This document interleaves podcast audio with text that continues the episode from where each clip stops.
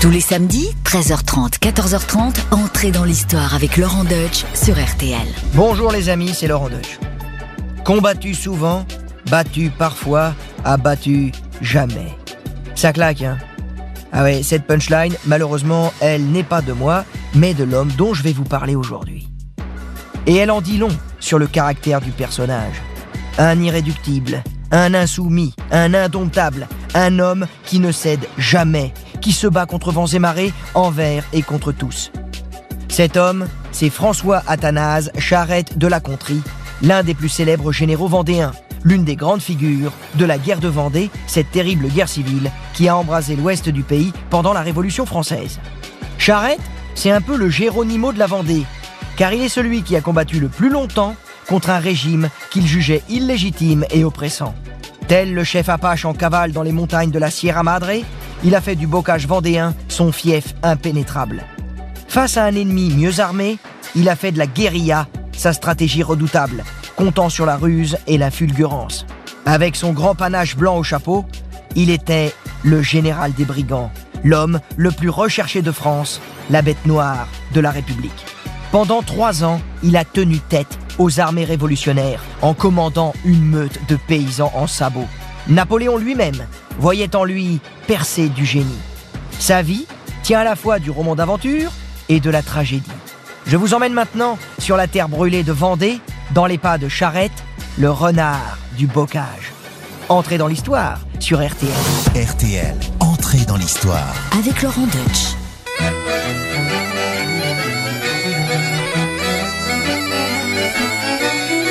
François Athanase Charette de la Contrie est né en 1763 à Couffé, près d'Ancenis, dans l'actuel département de la Loire-Atlantique. Issu de la petite noblesse bretonne désargentée, il se destine à une carrière d'officier dans la marine royale. À 16 ans, il intègre l'école des gardes de la marine à Brest, où il voit passer de grands capitaines partant se battre contre les Anglais aux côtés des insurgents d'Amérique. Rochambeau, Bougainville, Suffren, Grasse. Que des vedettes. Le 24 mai 1780, Charette embarque à Brest sur l'Auguste, un vaisseau de ligne de 80 canons, commandé par le vicomte de Rochechouart. Il n'a que 17 ans quand il prend le large pour participer à la guerre d'indépendance. C'est d'ailleurs un des aspects méconnus de la vie du Vendéen, resté avant tout célèbre pour son activité de contre-révolutionnaire. Et pourtant, avant le charrette terrien, il y a eu un charrette marin. Il ne s'illustre pas tout de suite au combat, car il tombe malade. Il souffre en effet du mal de mer, ce qui est quand même un peu fâcheux quand on est marin. Il est donc débarqué et envoyé à l'hôpital avant de reprendre du service dans l'escadre du célèbre Lamotte Piquet. Le 9 avril 1783, il participe à la grande bataille navale de Saintes, qui s'achève par un désastre pour les forces françaises, mais elle marque pourtant un point final à la guerre d'indépendance, car l'Angleterre, cinq mois plus tard, reconnaît l'indépendance des États-Unis. Charette, malgré cette défaite, rentre donc d'Amérique en vainqueur. Il croise ensuite en mer du Nord et dans la Baltique, puis dans les mers chaudes. Affecté en Méditerranée, il fait la chasse aux barbaresques, mouillant à Corfou et dans les Dardanelles. En 1787, à seulement 24 ans, il est promu au mérite lieutenant de vaisseau. On le voit, Charette semblait promis à une belle carrière dans la Royale, comme on appelle la marine à l'époque, seulement voilà, tandis qu'il croit sur les mers du monde, un vent de révolution souffle alors sur la France. Et lorsqu'il débarque à Toulon le 12 juillet 1789, soit deux jours avant la prise de la Bastille, Charette est écœuré par l'indiscipline qui contamine les vaisseaux français. Alors, en novembre 1790, il préfère démissionner et se retirer sur ses terres de Vendée en attendant que l'orage passe. Mais l'orage, euh, il passe pas. Il redouble même de violence et met toute la monarchie en grand péril. Charette ne sait pas comment réagir. Que faire? Il prend alors contact avec l'armée des princes émigrés à Coblence, mais il semble hésiter à s'engager. Il ronge son frein. Il attend. Mais sa situation personnelle n'est pas très enviable. Sa carrière est brisée et ses ressources financières euh, très limitées. C'est sans doute pourquoi il épouse une riche héritière, la veuve de son cousin, âgée de 41 ans, soit 14 ans de plus que lui. Il faut dire que Charette voulait d'abord épouser sa fille. Mais la mère lui a répondu Ma fille est trop jeune pour se marier, mais moi, je ne suis pas assez vieille pour y renoncer. Un peu surpris, Charette, qui pensait repartir avec la fille, eh ben, il se retrouve avec la mère. Il accepte, par dépit, sans doute aussi par confort, comptant sur la fortune de son épouse pour se mettre à l'abri du besoin. Et tandis que la royauté vit ses derniers jours, il se réfugie alors chez lui, au manoir de Fonte-Close, près de Chaland. Il mène une vie bien rangée de gentilhomme campagnard, et ses aventures sur mer ne sont plus qu'un lointain souvenir. Le jeune retraité trompe l'ennui par la chasse, la danse et les amours irrégulières, cultivant envers et contre tout une élégance abolie en ces temps où le bonnet phrygien et la carmagnole sont à la mode. Depuis son manoir au fond des bois, Charette voit son monde s'effondrer. Il n'a que 30 ans et il croit que sa vie est derrière lui. Pourtant, il ne le sait pas encore, mais pour lui, tout va bientôt commencer. Au début du mois de mars 1793, la colère gronde en Vendée. Le peuple des campagnes est sur le point de prendre les armes pour combattre la révolution. Mais comment a-t-on pu en arriver là? Les raisons de la colère sont multiples et profondes. Contrairement à ce que l'on pourrait croire, la révolution, dans ses premiers jours, a été plutôt bien accueillie en Vendée, comme d'ailleurs dans le reste de la France. Les idées nouvelles trouvent même un écho favorable dans les moyennes et grandes villes de l'Ouest, comme à Nantes. Les cahiers de doléances qu'on a retrouvés attestent l'espoir de réforme dans tout le royaume. Ceux de Vendée témoignent même de grandes attentes. On y croit, on veut y croire. Mais peu à peu, les attentes font place au doute et l'espoir à la déception. La Révolution jette un premier froid en Vendée en touchant un point sensible, la religion. Après avoir voté la nationalisation des biens de l'Église le 2 novembre 1789, puis dissous les ordres religieux contemplatifs, les députés de l'Assemblée constituante vont adopter la Constitution civile du clergé à Paris le 12 juillet 1790. Rémunérés par l'État, les curés et les évêques, transformés de fait en fonctionnaires, sont contraints de prêter un serment de fidélité à la nation. Le pape, Pie VI, dénonce ce serment, jugé contradictoire avec la fidélité à l'Église romaine. Et ainsi, les prêtres français sont obligés de choisir leur camp.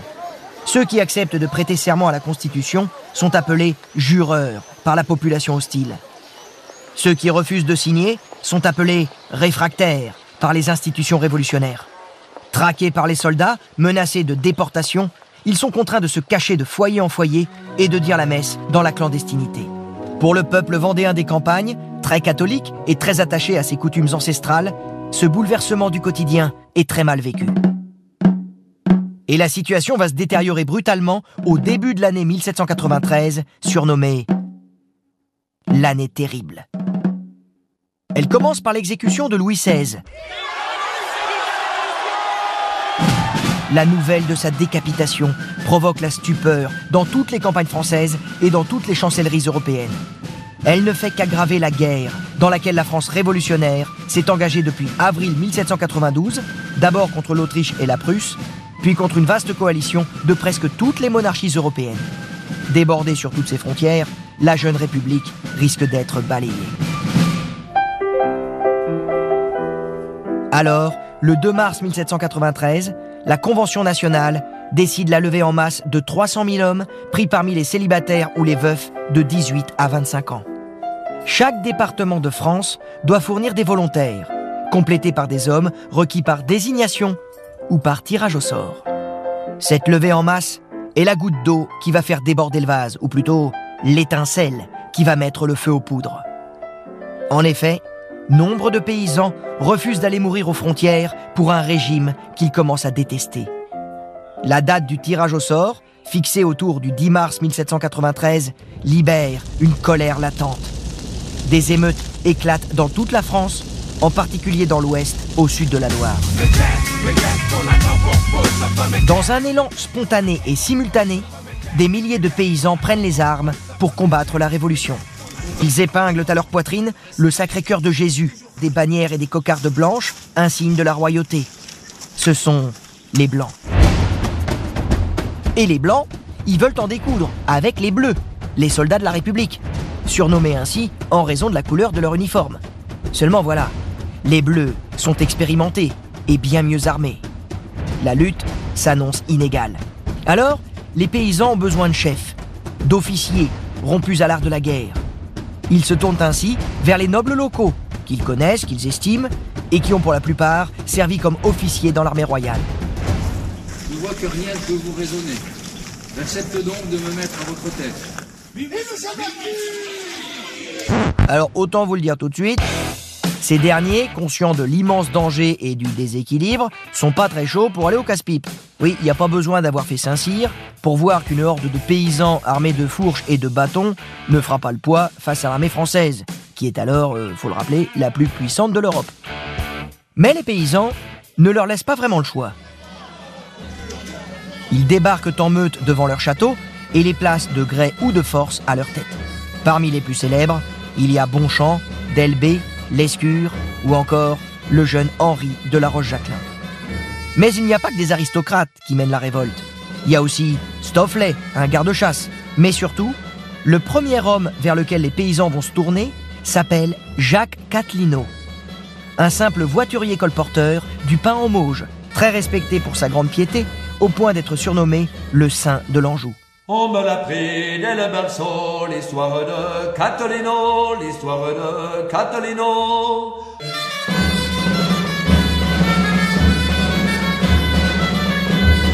Catlino sera le premier généralissime de cette grande armée rebelle qui se constitue et qui prend le nom d'armée catholique et royale.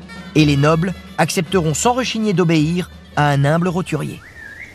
Et là, vous allez me dire, et Charette dans tout ça Eh ben Charette, il sent que son tour ne va pas tarder. En effet, le 14 mars 1793, les paysans viennent faire le siège devant son manoir de Fontclose. Mais celui-ci hésite, il est même réticent. Il n'a pas envie de quitter sa vie paisible pour aller battre la campagne avec cette bande de maréchins hirsutes, ces hommes farouches du pays de Ray, les Pédrais comme on les appelle. Pour finir, les émeutiers rentrent par effraction dans le manoir pour aller l'intimider. La légende raconte, enfin c'est plutôt une légende que la vérité, que Charette se serait même caché sous son lit pour leur échapper. En fait, il n'a pas vraiment le choix, car cette meute de paysans devant sa porte, c'est le destin qui le rattrape et qui vient l'arracher à sa torpeur. Face à leur insistance, il finit par accepter, par devoir. Noblesse oblige. Et après tout, pourquoi continuer à se morfondre dans le quotidien morne de son manoir avec sa vieille épouse, alors qu'il peut entrer sur la grande scène de l'histoire en combattant pour Dieu et pour le roi? C'est décidé. Charette prend son sabre et son grand chapeau au panache blanc. Dans la cour de son manoir, il prononce un serment prophétique. J'accepte d'être votre chef. Je commande, on m'obéit. Celui qui n'obéit pas, je lui casse la tête. Et je ne reviendrai que mort ou victorieux.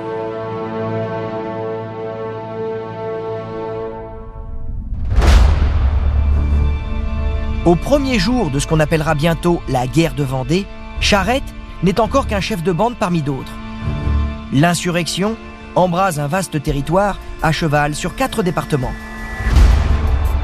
Le sud de la Loire inférieure, le sud-ouest du Maine-et-Loire, le nord-ouest des Deux-Sèvres et le nord de la Vendée.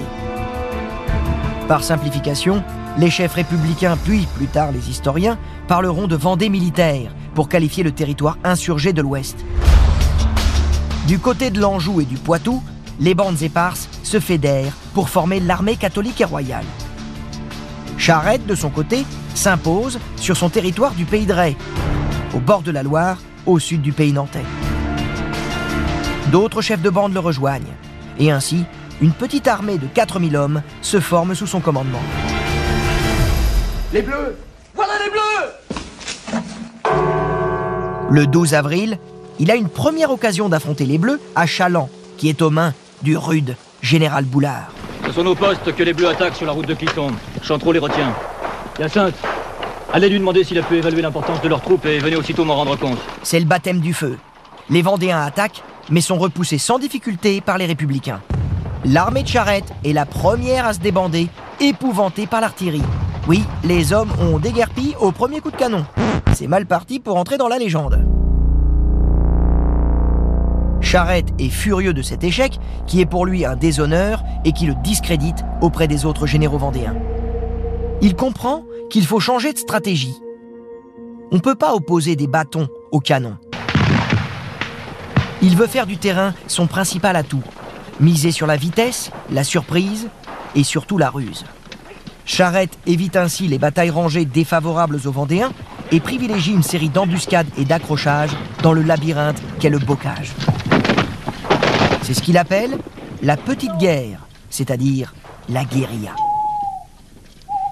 Planqués dans les fourrés comme des sioux, imitant le cri de la chouette ou du hibou pour communiquer, les blancs surgissent d'un coup en hurlant Rambard, leur cri de guerre.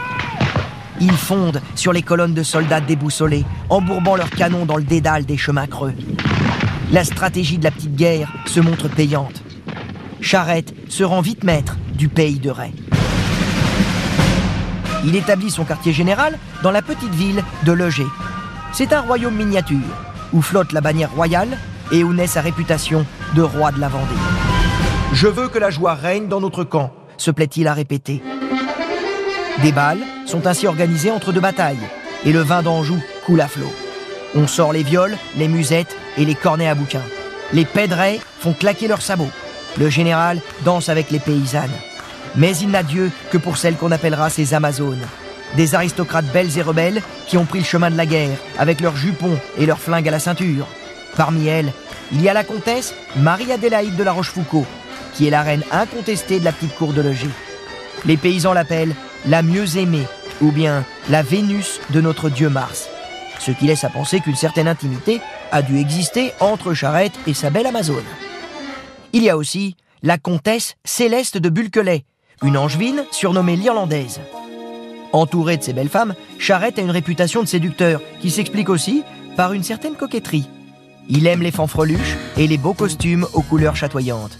Ah oui, c'était peut-être un héros, c'était aussi un joli cœur, notre Charette.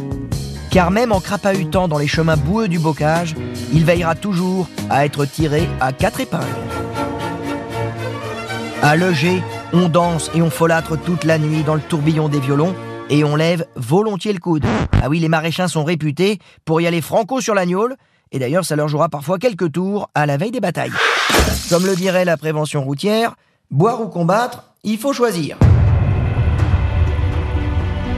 Mais en ce printemps 1793, les Vendéens ont la gagne. Tout le pays s'embrase dans un élan de ferveur. L'armée catholique et royale grossit à vue d'œil. Les Blancs volent de victoire en victoire. Les grandes villes de l'Ouest tombent les unes après les autres. Cholet, Fontenay-le-Comte, Thouars, Saumur, Angers. L'euphorie est à son comble. Le prochain objectif des Blancs, c'est Nantes, la grande ville de l'Ouest, le bastion républicain. Prendre Nantes, ce serait s'emparer d'un verrou stratégique sur la Loire et de l'un des ports majeurs de la côte atlantique. Cela pourra plus tard favoriser un débarquement d'alliés étrangers. Et alors, tous les espoirs seraient permis. Charette, qui a gagné ses galons aux yeux des autres généraux, est sollicité pour participer à la bataille. Mais on le cantonne à un rôle de subalterne, au sud de la ville, pour faire diversion, avant l'assaut décisif de l'armée catholique et royale qui, elle, arrivera par le nord. Le plan de bataille est plutôt bien conçu, mais mal coordonné. Et les choses tournent au vinaigre alors que la ville était sur le point de tomber. Oui, un tireur embusqué atteint le généralissime Catlino. Le sein de l'Anjou s'écroule, blessé mortellement. On est le 14 juillet et les Vendéens ne sont vraiment pas à la fête. Au contraire, c'est la panique. Les Blancs refluent. Nantes est un échec. Nantes a tenu et brisé l'élan des victoires. Mais Paris a eu chaud aux fesses. La République a senti le vent du boulet. Elle a pris conscience de la gravité de la situation. Elle va vouloir maintenant en finir avec la Vendée.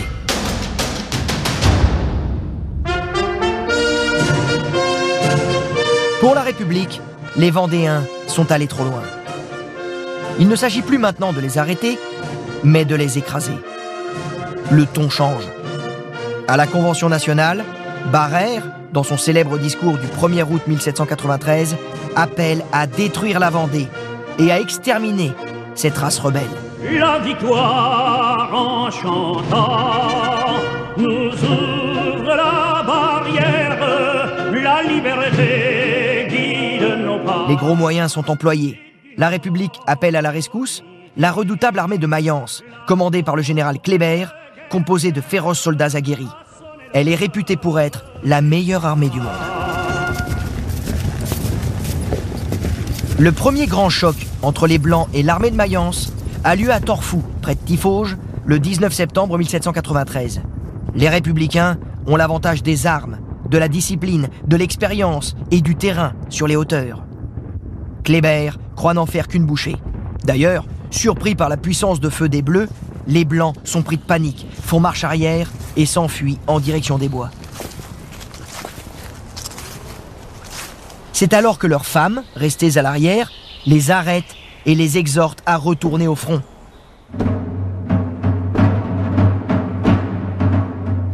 De son côté, Charette s'écrie Puisque vous m'abandonnez, je vais moi-même vaincre ou mourir. Qui m'aime me suive. Les Blancs retournent au combat avec la rage au ventre, lançant une contre-attaque générale sur le plateau à travers d'habiles manœuvres qui étonnent même Kléber.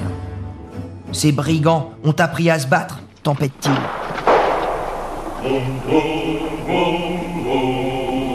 Et ce sont les Bleus qui maintenant doivent battre en retraite. Les Blancs jubilent. Armée de Mayence, armée de faïence, ouais. Ça, c'est une victoire inespérée. Mais une victoire inachevée. Car les Blancs n'ont affronté que l'avant-garde de l'armée de Mayence. Et celle-ci a pu se retirer en bon ordre en limitant ses pertes. Et au lieu de pousser leur avantage en poursuivant l'ennemi, les Vendéens peinent à coordonner leurs actions. Charette, lui, se méfie des expéditions hasardeuses et des plans tirés sur la comète. Il veut mener la guerre sur son territoire et pas ailleurs.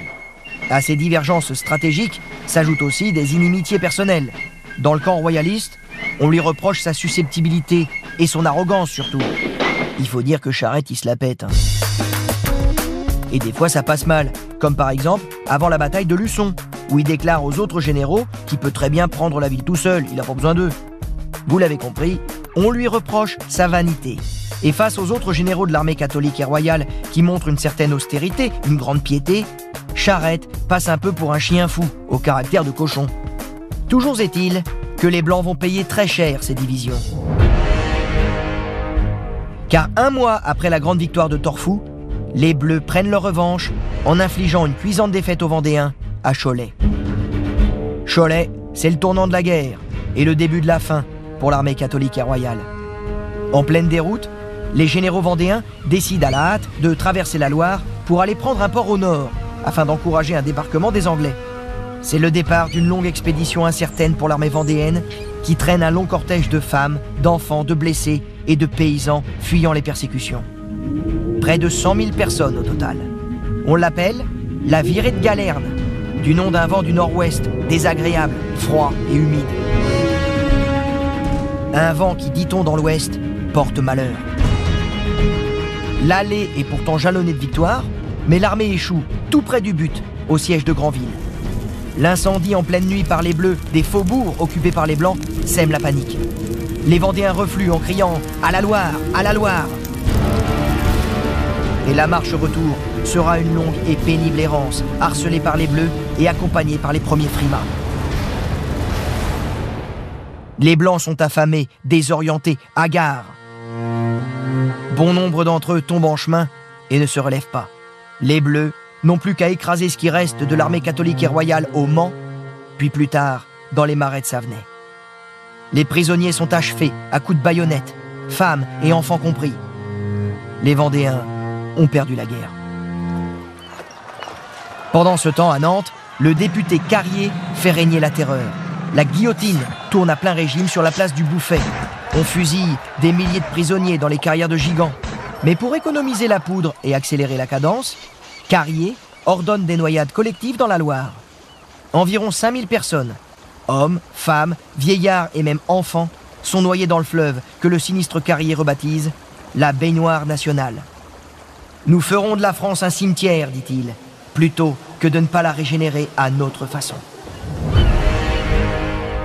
Charette, lui, n'a pas voulu se joindre à la virée de Galerne. Il le sentait pas. Il a préféré plutôt s'attaquer à Noirmoutier, dont il est parvenu à déloger les républicains. Mais dès lors, on lui reproche de faire cavalier seul, d'avoir ignoré les appels à l'aide des autres généraux pour en finir avec l'armée de Mayence, comme à Clisson ou à Cholet. Mais c'est Charette qui survit, quand presque tous les autres généraux vendéens meurent tour à tour au début d'un hiver qui s'annonce très rude. Car la République veut aller jusqu'au bout des lois d'extermination votées à la Convention le 1er octobre 1793. Tous les brigands qui sauront trouver les armes à la main ou convaincus de les avoir prises seront passés au fil de la baïonnette. Et tout ce qui peut être brûlé sera livré aux flammes. Il consiste à faire sillonner la Vendée par des colonnes incendiaires avec ordre de tout brûler sur leur passage. Les villages, les fermes, les champs, les forêts, bref, tout ce qui peut apporter des moyens de subsistance aux Blancs. Il s'agit aussi de massacrer tous les brigands ayant participé à la révolte. Définition un peu vague qui va faire dégénérer les choses. Je sais qu'il peut y avoir quelques patriotes dans ce pays. Qu'importe Devant tout, sacrifier Ces colonnes, ce sont les colonnes infernales. La Vendée, déjà exsangue, entre dans son grand martyr. Les Bleus détruisent, pillent, incendient, ravagent, violent, exterminent avec un raffinement de cruauté inouï. Les récits des massacres sont insoutenables. On voit des mères de famille jeter avec leurs enfants dans des fours allumés pour boulanger le pain de la République, comme disent les Bleus. D'autres malheureux sont pendus par la mâchoire à des crocs de boucher. Même des petits nourrissons, accrochés au sein de leur mère, sont transpercés à coups de baïonnette. Point d'orgue de ce déchaînement de barbarie, le massacre des Lucs sur Boulogne, le 28 février 1794. 565 personnes, dont des enfants de quelques mois, sont tués sauvagement dans l'église où ils s'étaient réfugiés. Pour la Vendée, c'est l'apocalypse. Les historiens estiment qu'environ 40 000 Vendéens ont été massacrés par les colonnes infernales. Mais ce plan diabolique n'a pas l'effet escompté. Les survivants vendéens n'ont plus rien à perdre. Ils n'ont d'autre choix que de reprendre les armes pour rejoindre les dernières poches de combattants. Et c'est Charette qui continue de tenir tête aux armées de la République. Dans la forêt de Grala, où il a trouvé refuge, il organise la résistance et parvient même à arracher quelques victoires. La République est stupéfaite. La Vendée semble en effet renaître de ses cendres. Mais en définitive, les deux camps sont à bout de souffle. La République décide alors de changer de stratégie. Thureau est désavoué et rappelé à Paris. On envoie alors en Vendée des généraux plus modérés, tels le général Dumas, le père du grand écrivain, qui en constatant l'ampleur des massacres des colonnes infernales, écrira ⁇ J'eusse préféré me brûler la cervelle, plutôt que d'obéir à de tels ordres. Après la terreur, la République joue maintenant la carte de l'apaisement, souhaite asseoir le général Charette à la table des négociations. Des accords de paix ont lieu le 17 février 1795 au manoir de la Jauneille. La Vendée accepte de déposer les armes contre de grandes concessions. En échange, la République demande aux Vendéens de reconnaître sa légitimité, ce qui ne va pas sans grincement de dents dans le camp de Charette. Mais celui-ci accepte la paix car elle lui permet de reprendre des forces en attendant des jours meilleurs. Le général des brigands apparaît plus que jamais comme le roi de la Vendée. Lors de la fête de la pacification organisée à Nantes dans la foulée des accords de la Jauneille, il est acclamé par la foule.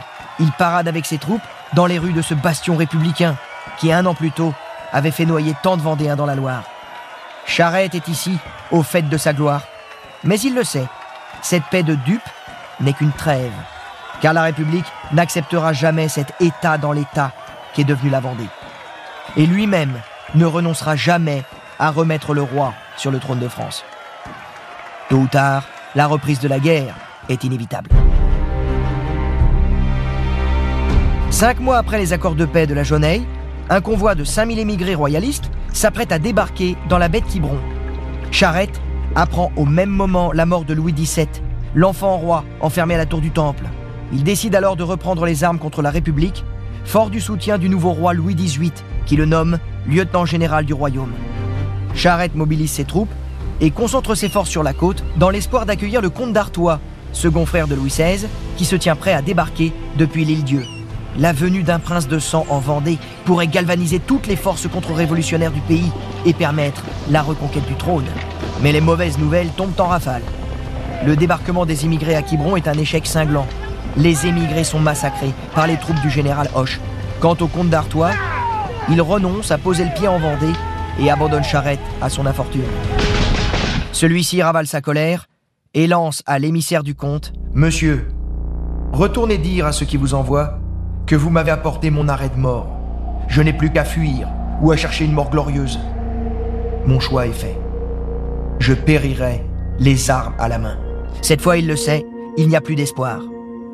D'autant plus que la République parvient habilement à décourager les paysans de poursuivre la lutte en laissant une totale liberté au culte catholique, ce qui constituait la principale cause de leur engagement. Dans ces conditions, l'Église elle-même encourage les soldats à déposer les armes. Même les monarchies européennes commencent à traiter avec la République française. Charette se voit ainsi lâché à la fois par le trône et l'autel. Les désertions se multiplient dans son entourage. Son armée se réduit comme peau de chagrin. Les derniers paysans qui acceptaient encore d'offrir un refuge à ses troupes commencent à fermer les portes de leurs granges. Et Charette ne peut plus quitter les forêts. Au début de l'année 1796, dans un hiver glacial, lui et ses hommes doivent endurer des conditions de vie extrêmes, sans réserve de munitions, sans ravitaillement. Ce n'est plus de la vie, c'est de la survie. Malade, fiévreux, blessé, Charette poursuit pourtant le combat avec la rage du désespoir, refusant même les propositions d'exil du général Hoche. Vaincre ou mourir reste ma devise irréfragable, répond-il avec fierté. Hoche charge alors le général de brigade Jean-Pierre Travaux de capturer Charette par tous les moyens. C'est le début d'une longue traque dans les forêts où Charette aux abois se terre avec son dernier carré de fidèles. L'étau finit par se resserrer le 23 mars 1796 dans les bois de la Chaboterie. Les Bleus lancent l'ultime assaut. Charette est cerné, blessé à la tête, à la main. Une balle lui a arraché plusieurs phalanges. C'est fini. Travaux se présente devant lui, heureux d'avoir enfin capturé l'homme le plus recherché de France. Mais avec le respect dû à un ennemi aussi coriace, il lui dit Que d'héroïsme perdu Charette lui répondra alors avec ces mots sublimes entrés dans la légende Monsieur, rien ne se perd. Jamais. C'est la fin pour Charette. On le conduit à la prison du Bouffet, la plus sinistre des prisons de Nantes, encore hantée par les fantômes des innombrables noyés et guillotinés. Il est traduit devant un conseil militaire. Le verdict est couru d'avance. La mort. Le 29 mars 1796, 4 heures sonnent à l'horloge du Bouffet. Les tambours battent le rythme funèbre. Charrette marche lentement entre deux colonnes de soldats. Les rues de Nantes sont noires de monde. Il arrive sur la place des agriculteurs, aujourd'hui la place Viarme. 5000 hommes de troupes forment un immense carré d'exécuteurs.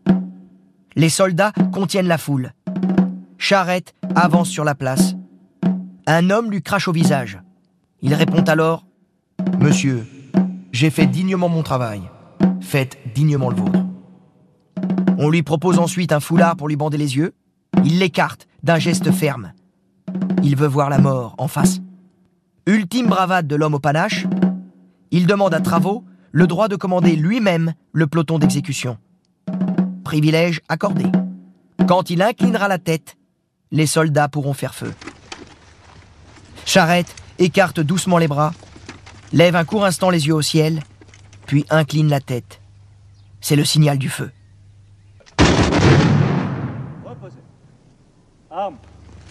Et Charrette s'écroule. Ainsi s'achève la vie de celui que l'on appelait le roi de la Vendée, l'homme qui a défié la République jusqu'à son dernier souffle. Après son exécution, son cadavre est jeté dans une fosse commune, mais son esprit ne quittera jamais le cœur des Vendéens, qui voient encore en lui un héros, la figure emblématique d'une histoire à la fois douloureuse et glorieuse, pour paraphraser Victor Hugo, qui avait écrit dans son chef-d'œuvre 93 La Vendée est une plaie qui est une gloire. RTL, entrée dans l'histoire. Avec Laurent Deutsch. Et quel destin fabuleux que celui de Charette. Et comme il le dit lui-même, puisque rien ne se perd jamais, on va continuer à en parler, parce que j'ai la chance d'avoir à mes côtés Armand Bérard. Bonjour Armand. Bonjour Laurent. Alors vous êtes euh, historien, euh, passionné par cette période des guerres de Vendée. Vous avez d'ailleurs une, une jeune maison d'édition qui s'appelle Le Lys et le Lin. Vous connaissez bien euh, Charette. Est-ce qu'il mérite véritablement sa place dans l'histoire? Alors pour le personnage de Charette, Laurent, il y a bien évidemment une grande part de légende aussi qui entoure le personnage. Cette légende a été construite au 19e siècle par des historiens comme le Bouvier des Mortiers ou Jacques Crétineau-Joly pour enjoliver le, personnage. Il y a les circonstances qui font que aussi il est, il est entré dans l'histoire. vous connaissez la phrase de Jean Cocteau l'histoire est du vrai qui se déforme, la légende est du faux qui s'incarne, et le personnage de Charette correspond tout à fait à cette citation. Donc déjà par le fait des circonstances, il était obligé d'entrer dans cette guerre au départ dont il n'a pas voulu, comme la plupart des chefs vendéens. Il faut bien rappeler que c'est une révolte populaire. Donc ce sont les paysans qui sont allés chercher les chefs. Charette, il est resté dans l'histoire par euh, bien des aspects. Déjà son esprit chevaleresque. Il sait reconnaître euh, la grandeur même chez ses adversaires. On le voit à de nombreuses reprises pendant le conflit, euh, que ce soit par rapport au général Axo qui l'a pourchassé pendant des mois, qui finalement a été tué par les hommes de Charette et Charette qui se désole de sa mort, qui dit quel dommage d'avoir tué un si brave homme, ou encore quand il est capturé dans les bois de la Chaboterie par le général Travaux il dit à Travaux, euh, si j'avais dû être capturé, je n'aurais voulu être capturé que par vous. Ce qu'il distingue également, c'est sa persévérance, sa ténacité. Euh, il rencontre de nombreux échecs. Euh, il est lâché à de nombreuses reprises par notamment le comte d'Artois ou d'autres de ses officiers. Mais malgré tout, il continue toujours de persévérer. il y a ces phrases qu'on lui prête, par exemple, tant qu'une roue tournera, la charrette roulera. C'était une de, de ses citations. Ou bien évidemment, celle que vous connaissez, Laurent, combattu souvent, battu parfois, abattu jamais. Il se montre également ferme dans le commandement. Il n'hésite pas même à faire fusiller euh, des personnes qui auraient pu contredire ses ordres. Et même à plusieurs reprises, il a fait fusiller des soldats républicains. Donc on voit qu'il euh, n'est pas comme d'autres officiers vendéens, euh, comme Bonchamp ou Catlino, qui vont faire grâce systématiquement à, leurs prisonniers. Donc en fait, tous ces aspects, on peut dire, on fait de Charette une figure qui est restée dans les mémoires. C'est aussi parce que Charette, c'est le dernier chef vendéen à avoir oui, résisté jusqu'au bout. C'est Highlander, quoi. Il aura survécu à tous, quoi. C'est ça, c'est le dernier chef. Et quand il est fusillé en mars 96, ça marque la fin de la Grande Guerre de Vendée, même s'il y en a eu d'autres ensuite, mais qui n'ont pas eu du tout la même importance. Maintenant, j'ai envie de vous poser une autre question, euh, qui est que voilà, c'était un, grand général vendéen, mais au sein même des royalistes opposés à la cause républicaine, il ne faisait pas du tout l'unanimité. Qu'est-ce qu'on pouvait clairement lui reprocher? En effet, Laurent, c'est un personnage qui euh, parfois suscite l'admiration et parfois également le rejet. Euh, il y a beaucoup de choses qui peuvent être reprochées à Charette. Euh, déjà son côté assez fanfaron, bravache, comme euh, vous le disiez. Il aime faire cavalier seul. Il ne veut pas combattre avec le reste de la grande armée vendéenne, l'armée catholique et royale, puisque à plusieurs reprises il a fait cause commune avec eux et ça s'est toujours mal passé. Donc il préfère faire cavalier seul dans son marais. On lui reprochait d'arriver toujours en, toujours en retard. Oui, oui, c'est aussi parce qu'il correspond aussi à une mentalité qui est bien différente de celle de l'armée catholique et royale puisque l'armée catholique et royale, ce sont des hommes très pieux, assez austères, alors que lui, au contraire, c'est un esprit fêtard, comme celui de ses pédrets, donc les hommes qu'il commandait euh, du marais, euh, du marais vendéen. Euh, c'est vraiment deux mentalités différentes, et je pense que c'est aussi pour ça qu'il a fait bande à part. C'est l'opposition entre Danton et Robespierre quelque part. Oui, d'une certaine manière, oui. Oui, la vertu et puis des, des, gens enflammés qui sont incorruptibles, presque mm. purs, absolus, et d'autres qui sont un peu plus incarnés, qui ont un peu plus de, de mm. chair et de sang. Oui, effectivement. Oui. Militairement parlant, par contre, c'est vrai qu'on peut lui imputer des défaites. Nantes, euh, par exemple, beaucoup disent que si euh, Charette s'était engagé à Nantes, eh bien euh, Nantes serait tombée en ce 14 juillet 93. Alors, il avait été présent à la bataille de Nantes, mais en fait, on l'avait cantonné à un rôle subalterne. En fait, c'était simplement canonner la ville au sud, donc en fait, il avait vraiment un rôle très secondaire. Et c'est justement pour ça que ensuite, il va avoir du mal à combattre avec le armée vendéenne, parce que il estime qu'il n'a pas la place qu'il mérite. En fait, donc c'est pour ça qu'il préfère faire cavalier seul. Il y a une bataille où on lui reproche d'être absent, c'est la bataille de Cholet effectivement, là, il était absent. Puis bien sûr, la virée de Galerne après. Mais c'est parce que lui, il ne voulait pas s'engager là-dedans. Et finalement, il a eu, euh, d'une certaine manière, assez raison. Il a préféré continuer à combattre dans son fief. Et c'est pour ça qu'il a duré plus longtemps que les autres aussi. On parlait aussi euh, tout à l'heure de cette opposition un peu euh, qui me faisait penser à celle de Danton et Robespierre, un, homme incorruptible d'une pureté absolue et l'autre un petit peu plus fait de chair et de sang, à savoir Danton.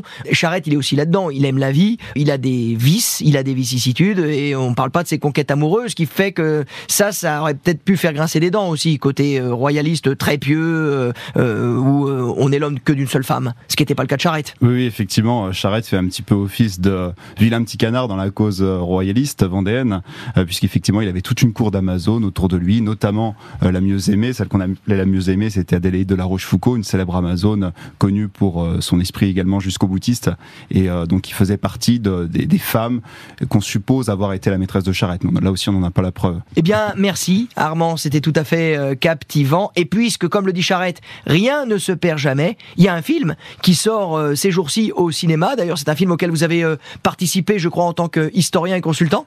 Oui. Et ça s'intitule Vaincre ou mourir. Vaincre ou mourir, ça sort le 25 janvier au cinéma et c'est passionnant, je vous invite à aller le voir. Et voilà, c'est terminé pour aujourd'hui, mais on se retrouve vendredi prochain pour un nouvel épisode d'entrée dans l'histoire, pour un nouveau personnage, pour un nouveau destin hors du commun. N'hésitez pas à vous abonner.